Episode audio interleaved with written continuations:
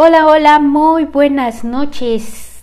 Bienvenidos a este episodio número 2 de reincorporación de sea el tema de hoy es se ha vuelto crítico o autocrítico en el trabajo. ¿Qué tal nos sentimos con nosotros mismos cuando tenemos alguna situación, alguna circunstancia? ¿Qué creen que este es un fenómeno que los científicos han estudiado desde 1974? Desde 1974 se han dado a la tarea de investigar el fenómeno de por qué hay autocrítica o crítica en los trabajos.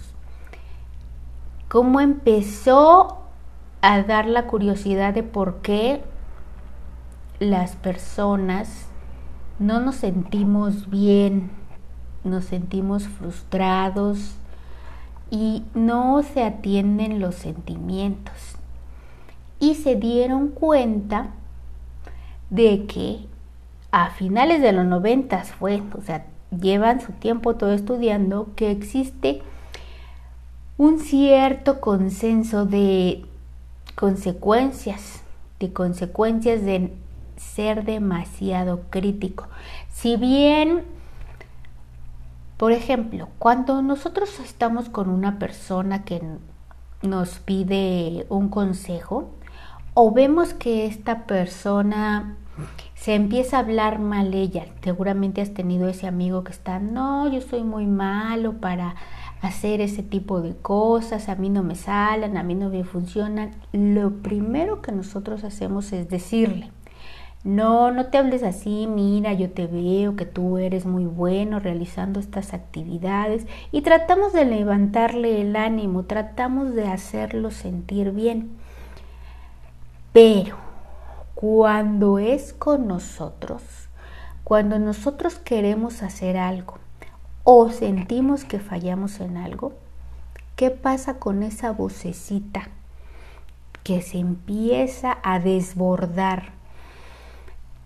Es que estás mal, mira, ya lo hiciste mal, mira, si te dije que no era, y además como el tono hasta de reclamación, regaño, es un mal hablar con nosotros. Pero esto puede generar realmente causas, circunstancias hasta en nuestro cuerpo.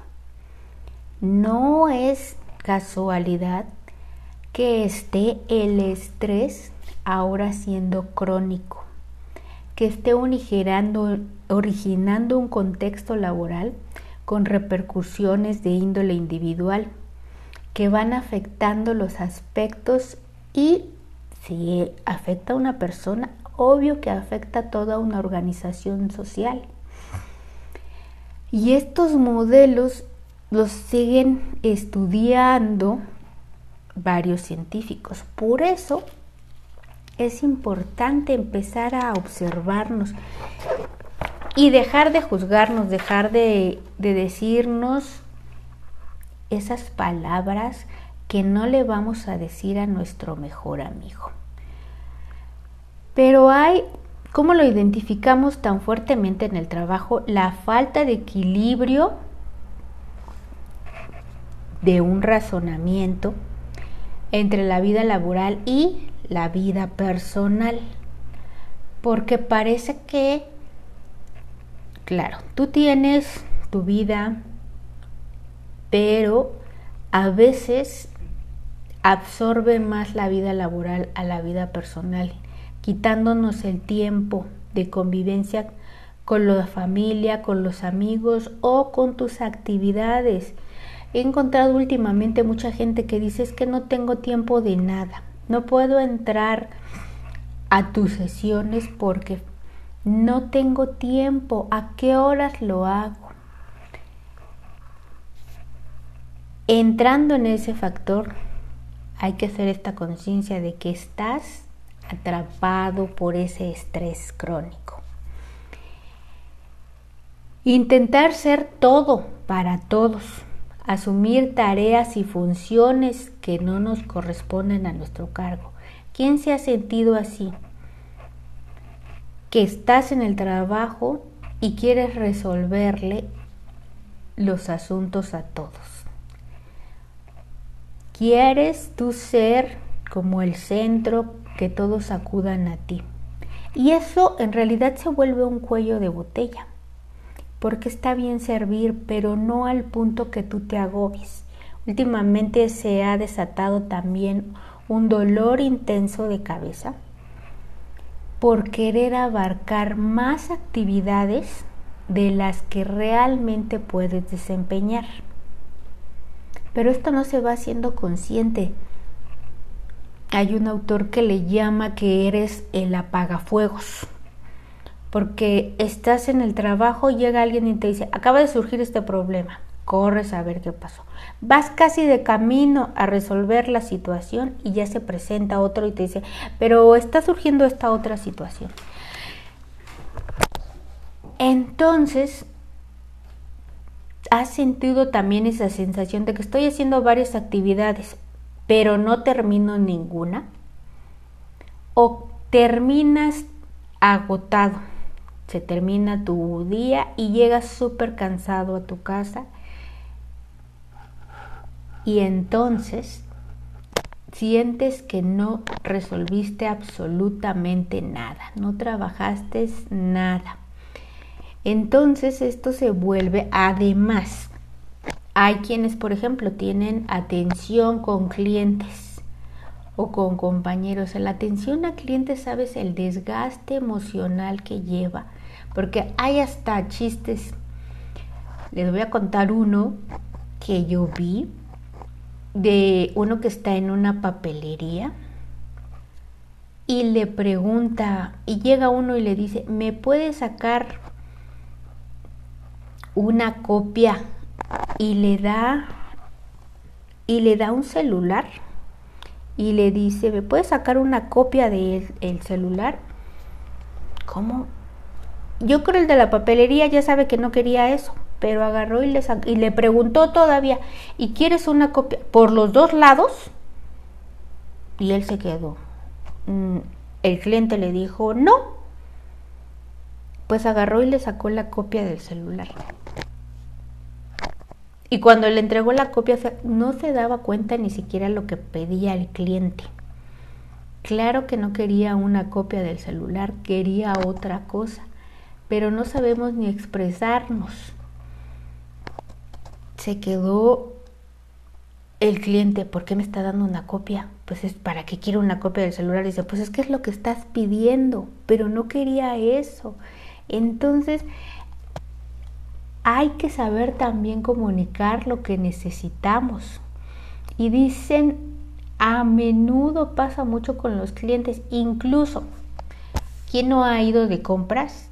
y estás con las eh, y están los precios a la vista y preguntamos cuánto cuesta o vas a un restaurante o, o al puesto de comida y preguntas qué vendes o de qué son las quesadillas cuando lo tenemos ahí al frente lo estamos mirando pero es algo que hacemos hasta ya en piloto automático ¿por qué hacemos eso? ya no somos conscientes ni de cómo nos expresamos entonces ahora me pongo del otro lado del que está atendiendo a los clientes o eres tú que tiene que atender en cualquier nivel y el cliente te pregunta lo mismo y lo mismo o ni siquiera tiene claridad de lo que va a preguntar. Esto también se vuelve ese desgaste emocional de estar informando y informando lo mismo. Es entonces cuando entra sin darnos cuenta, ya nos dejamos llevar por esa ola, ya nos dejamos llevar por este estrés, que sientes que tienes poco o ningún control también sobre el trabajo. Y, o puede pasar algo contrario, que el trabajo es especialmente monótono o no tiene sobresaltos. Tiene sentido todas estas circunstancias y va más allá cuando ya no estamos siendo conscientes, ya vamos viviendo, decíamos yo, siempre en el piloto automático, en, estas, en este desgaste tanto profesional que lleva a las personas a un agotamiento no solo fisiológico, sino psicológico. Y entonces nos lleva a la pérdida de energía, a la fatiga, al nivel físico y psíquico, al agotamiento que se produce tener realizar en las funciones laborales. Por eso es todo mundo dice, ah, bendito el viernes, viva, vámonos a descansar porque ya es viernes. Y empieza a prepararte y el domingo en la noche, no, no quiero ir a trabajar porque tu cuerpo te está avisando de este agotamiento, de este desgaste emocional. Sientes que te arrastras y ese es en los casos más ligeros, en los casos que ya esto se está volviendo más crítico, es cuando estás enojado, andas de malas, ya sientes que no tomas las decisiones correctas, ya no ves los resultados en, en tu trabajo. Y al no ver los resultados en tu trabajo, sientes que tienes que hacer más y más y aquí viene también conectado con el perfeccionismo. Y la sesión pasada veíamos la culpa, ¿recuerdan? La culpa también tiene que ver en el de yo lo tengo que hacer todo porque soy el único que lo sabe hacer. Esta situación o esta, este pensamiento nos va a llevar a un desgaste que va a repercutir en el cuerpo que va a repercutir. No es casualidad, si te das cuenta, la mayoría de las enfermedades físicamente te produce fatiga, insomnio, un desbordamiento negativo en las relaciones personales, en la vida o en el hogar, depresión, ansiedad, hay quienes, tengo un amigo que comentaba que tenía tanto trabajo que lo único que empezaba a hacer llegando a su casa era, pues me voy a tomar una cervecita. Voy a tomar una cervecita para, para relajarme. Y después continúan con el abuso de sustancias. Y yendo más allá, si te dan cuenta, viene ahora el deterioro cardiovascular. Hay quienes Pónganse a analizar en tu entorno, ya sea laboral, familiar, ¿quién no conoce a alguien con un con el colesterol alto? Con la diabetes, sobre todo en las mujeres. Con infarto cerebral, ¿qué tal se manejan ahora? que se es más común o más frecuente con ser vulnerablemente a las enfermedades. Estamos entrando en una era que parece, y ya lo peor de todo es que se empieza a ver esto como normal, úlceras, ya sea aumento de peso o pérdida de peso, dolores musculares, migrañas, les decía yo de estos altos dolores de cabeza, cuando tú te centras en querer resolver todo, pasa algo en tu cerebro. Se agobia tanto porque te estás preocupando que no te alcance el tiempo para rendir con los objetivos. Y luego viene el los desórdenes gastrointestinales. Ese yo lo padecí mucho y no me daba cuenta, no es uno consciente de lo que nuestro cuerpo nos va manifestando. Esta también, hay personas que ahora dicen es que son mis alergias, alergias a, a muchas cosas comunes.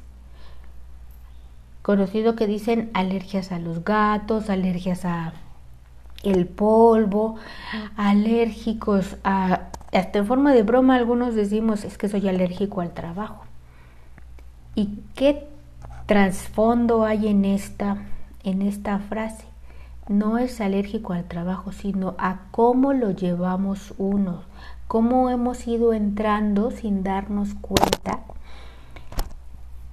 en, esta, en este fenómeno de estar haciendo una autocrítica porque además es fuerte porque y es complicado porque cuando uno es el crítico no te gusta cómo hacen los demás su desempeño.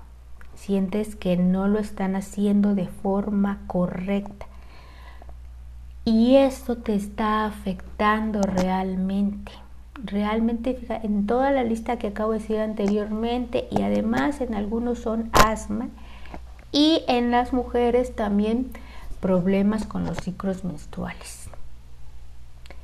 Pero se vive en el día a día corriendo tanto que lo único que se busca es, ahorita que dije los problemas de los ciclos menstruales, está esta pastilla de tómate esta pastilla para el dolor.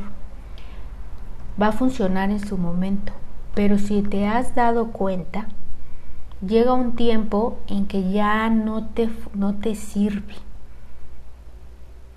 Es como querer tapar un bache. Si vas caminando por la calle, hay un bache, le ponen un remedio rápido, tápalo ahí, dicen por ahí los que conocen, con un material económico que solamente lo cubre. ¿Qué va a pasar? Se desgasta el bache y nuevamente vuelve a salir el hoyo.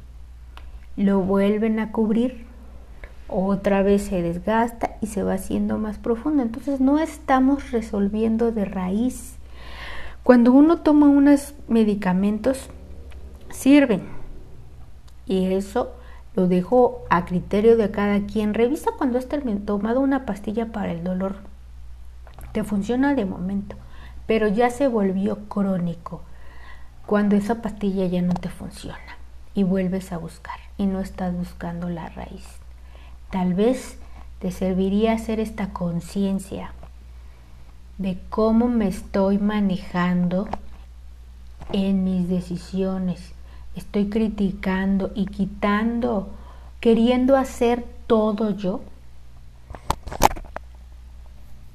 sin aprender. Aquí viene un tip para empezar a soltar esa autocrítica, es aprender a delegar aprender a confiar en las habilidades de los demás, aprender a decir, a dejar que los demás hagan las cosas.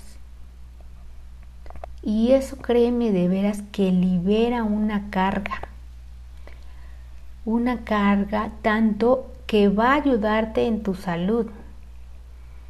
¿Cuántas de estas enfermedades no parecen ahorita ya normales para todos? Pero esto no se detiene ahí. Esto va con el tiempo complicándose más. Si no es atendido en su momento, puede llegar a tener más repercusiones más fuertes. Pero, ¿qué podemos nosotros hacer? Cuando en este momento si te ha hecho algún sentido a lo mejor dices, mm, me encuentro identificado con esas actitudes. Y está bien porque tal vez no sabías que así era. No sabías que estabas cayendo en estos patrones o en este fenómeno. Y hay otro que, que bien en relación a cuando uno es un trabajador, cómo también repercute en tu economía. Cómo sientes que no estás avanzando tampoco en tu trabajo. Cómo ya no te entusiasma. Ya perdiste como cuando vamos a ver a, irnos de vacaciones. Cuánto nos emociona porque vamos a salir de la rutina, vamos a hacer algo diferente Pero algo que a mí me han hecho este nuevo pensamiento es, tienes que ver tu trabajo como si fueran tus vacaciones eternas, disfrutarlo, transformar la mentalidad con la que inicias el nuevo día, hacer este nuevo pensamiento de algo que a mí me beneficia me beneficia a mí, lo que me beneficia a mí va a beneficiar al otro, va a beneficiar a mis compañeros. Si yo hago consciente de que hago ahora mis acciones para beneficiarme a mí y a los demás, va a ir desapareciendo este, este fenómeno de autocrítica. Pero requiere mucha observación. Es darte cuenta de cómo empiezo yo a ser diferente. Cómo empiezo a ser la mejor persona para mí, para este cuerpo que tengo, para lograr mis objetivos, porque entonces caemos no solamente en, la frustración, en el agotamiento y en otras, en la depresión, caemos en todas esas circunstancias. Y es quitarnos, como dice ahí, estas capas de la cebollita, las quitándolas para que vayamos dándonos cuenta cómo podemos hacer las cosas diferentes.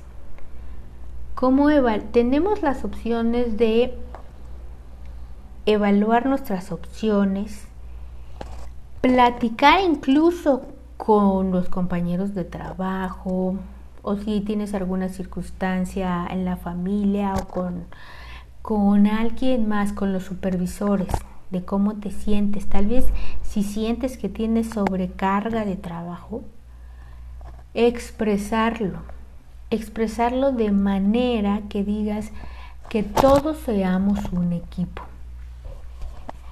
Y ajustar también nuestras actitudes, tener en cuenta la forma de mejorar nuestra perspectiva, volver a descubrir los aspectos agradables, agradables de nuestra relación, de tomar unos descansos cortos, durante el día. Hay quienes llegan, actualmente se volvió estar sentado a una computadora de desde que inicias llegas y no te paras ni siquiera a estirar las piernas.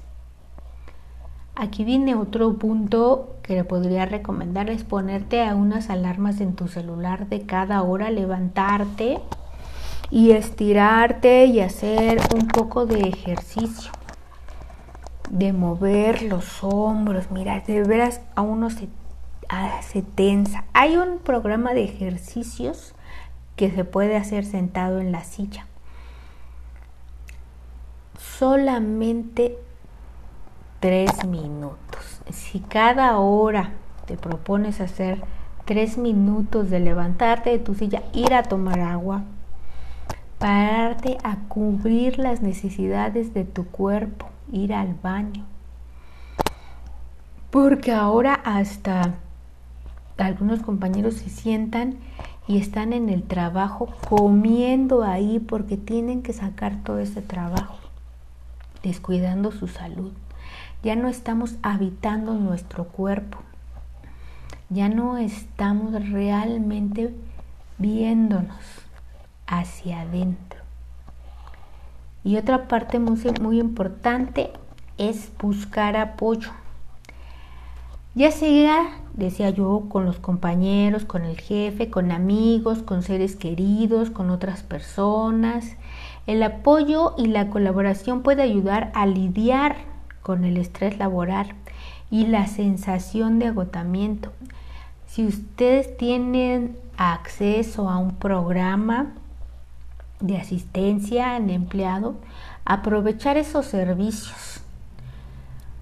Tengo unas compañeras que siempre han dicho, parece que existe ese patrón también de no, pues no tengo tiempo de ir al doctor. Y créeme que yo fui una de esas personas que también dijo, no tengo tiempo, no, no tengo tiempo de ir al doctor. Cuando iba con la doctora decía, no, doctora, es que en mi trabajo no, no puedo faltar. Tarde o temprano, nuestro cuerpo nos demanda tarde o temprano. Dice, si no te atiendes ahorita, esto es como ir haciendo una inversión. Va sumando y va sumando. Y entonces un día llega y ya no espera. También he notado o hay estadísticas de las operaciones que se están dando últimamente de la vesícula,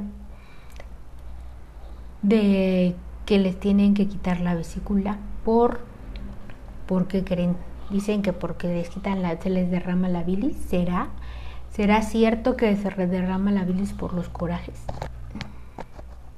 y eso está qué está atrás de hacer un coraje qué está atrás de enojarse estar criticando o estar siendo autocrítico finalmente al que único que le está regresando todo eso es a nuestro hermoso cuerpo. Y viene muy profundamente cómo se va deteriorando todo con tan poco, tan poco tiempo. Entonces, es muy importante empezar a mirar hacia nosotros. Empezar a tomar estas herramientas. ¿Cuáles herramientas son las que podemos aplicar? Decía yo, ya buscar ayuda psicológica. Y algo muy importante es empezar a hacer más ejercicio. Hacer actividad física regular como caminar o andar en bicicleta o puede ayudarte a lidiar mejor con el estrés. También puede ayudarte a desconectarte fuera del trabajo y dedicarte a otra cosa. Hay que aprender a establecer esos horarios. De tal a tal hora tengo de, vamos a ponerle, de 7 a 3 trabajas. Y de 3 a 6 de la tarde tienes otra actividad, algo que ahí puede entrar tu salud, tu alimentación, eh, conocer una otra nueva actividad, implementar y buscar realmente algo que te guste, ir a pasear al parque, ir a ver el, el bosque, que ¿Qué actividades hay? Si vives en la Ciudad de México, hay innumerables cosas que puedes hacer. Y ahorita en este mes, tantas actividades que no sea todo el tiempo pensar en que tienes que resolver esas situaciones. También aprender técnicas de relajación. Aprender cómo funcionas, cómo, como siempre les digo, la gente piensa que tiene un teléfono inteligente. Yo digo que yo tengo un cuerpo inteligente, pero a veces no sé cómo funciona todo, todo mi organismo. Hoy en la mañana vi uno, escuché acerca de una chica que era, es ciega y, y es muda. Y cómo ella está dando clases en la universidad para ayudar a otros, a los maestros, a que enseñen a los que tienen esta discapacidad. Todos podemos ayudarnos. Esto es cambiar una perspectiva total de que nosotros tenemos que hacernos consciente de lo que sí tenemos si tenemos la vista, si tenemos eh, las piernas sanas, si tenemos nuestros brazos, si tenemos el oído, si tenemos el habla, Si tenemos nuestro olfato, el gusto, tenemos nuestros cinco sentidos funcionando. Si tenemos todo eso, hay que darles ese uso, pero ese uso a nuestro favor. Vivir este cuerpo, habitar este cuerpo es más allá de estar viendo en los demás. Cuando uno se ocupa de uno,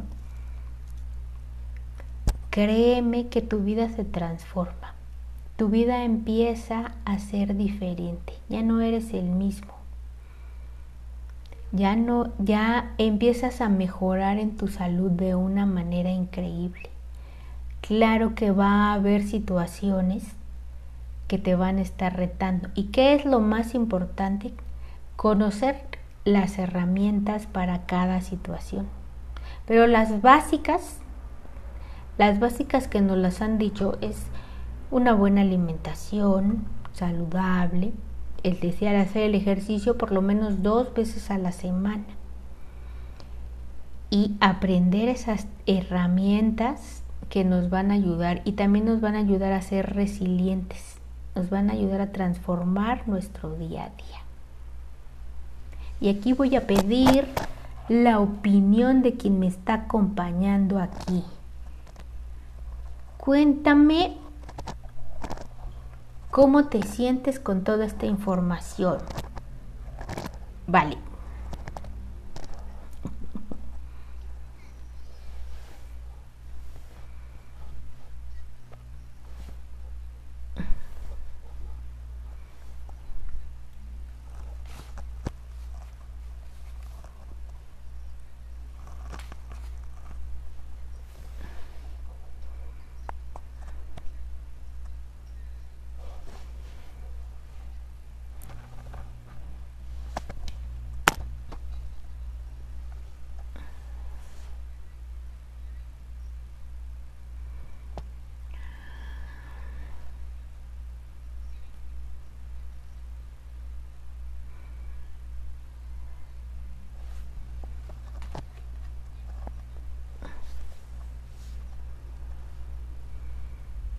Mm -hmm.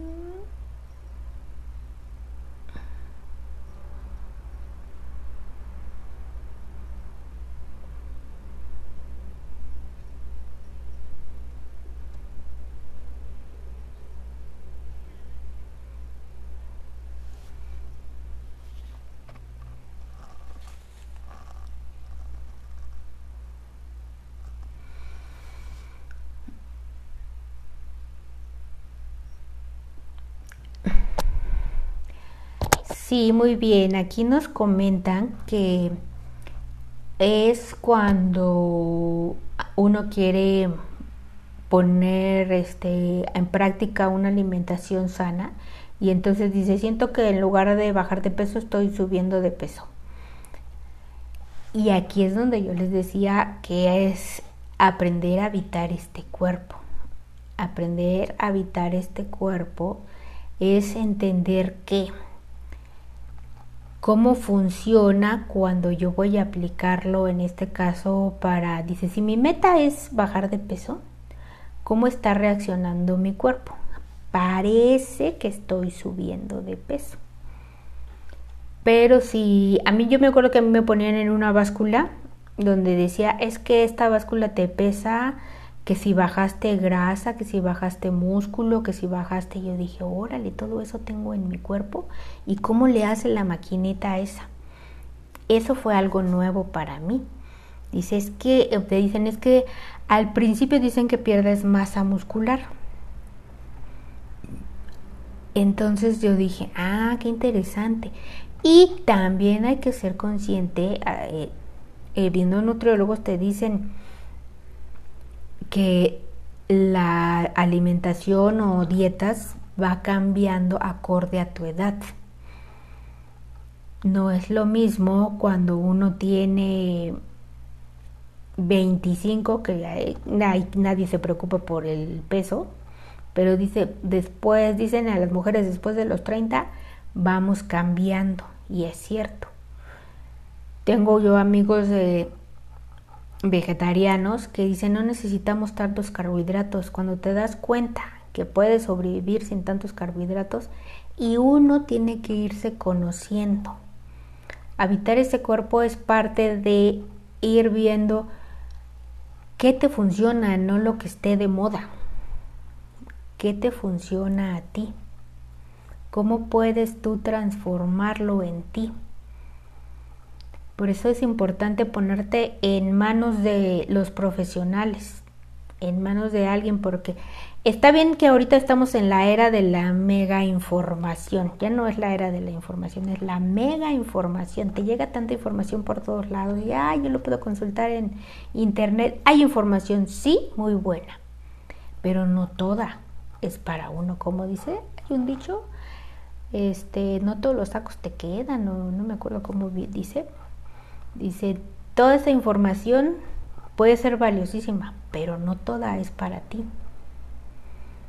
Por eso es lo cuando aprendí a dedicarme a ver, este especialista es para la nutrición, yo me voy. A mí no me gusta decirle dieta, a mí me, me gusta decirle alimentación saludable. Porque en cuestión de alimentación yo aprendí que dices, ni los eh, veganos son como tan saludables, ni los vegetarianos, para mí.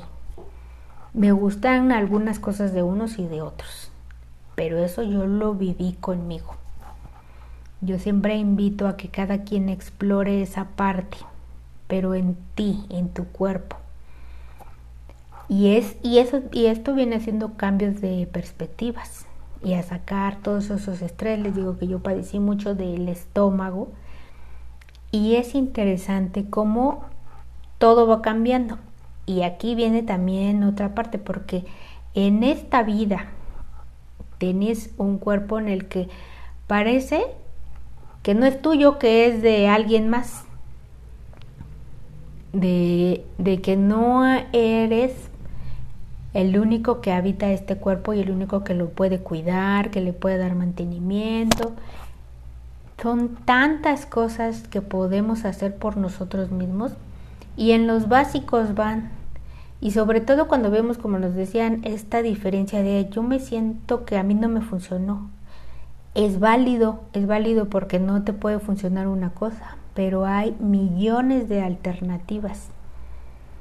El pensamiento de el beneficio para mí es, es aprender a decir, no, pues yo siento que esto no me benefició, pero esto sí. Aprender a distinguir en dónde estoy y en dónde no.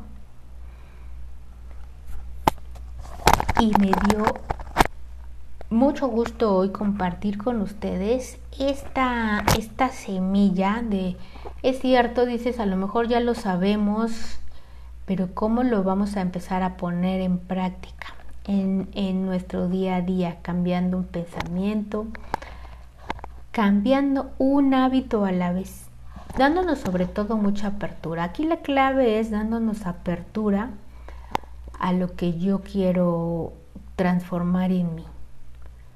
Si el tema hoy es ya no quiero vivir en este estrés crónico, que eso es, créanme, algo muy grave, si no hacemos un alto o ponemos hoy una, un cambio en nosotros, esto se va a ir creciendo, creciendo como la bolita de nieve. Hay que detener esa bolita de nieve porque es nuestro cuerpo, porque es el que vivimos, es el que nos acompaña en las 24 horas del día, es el que nuestro corazón está latiendo incondicionalmente. Si alguien va a estar contigo 24 por 24, ese es tu cuerpo, nadie más.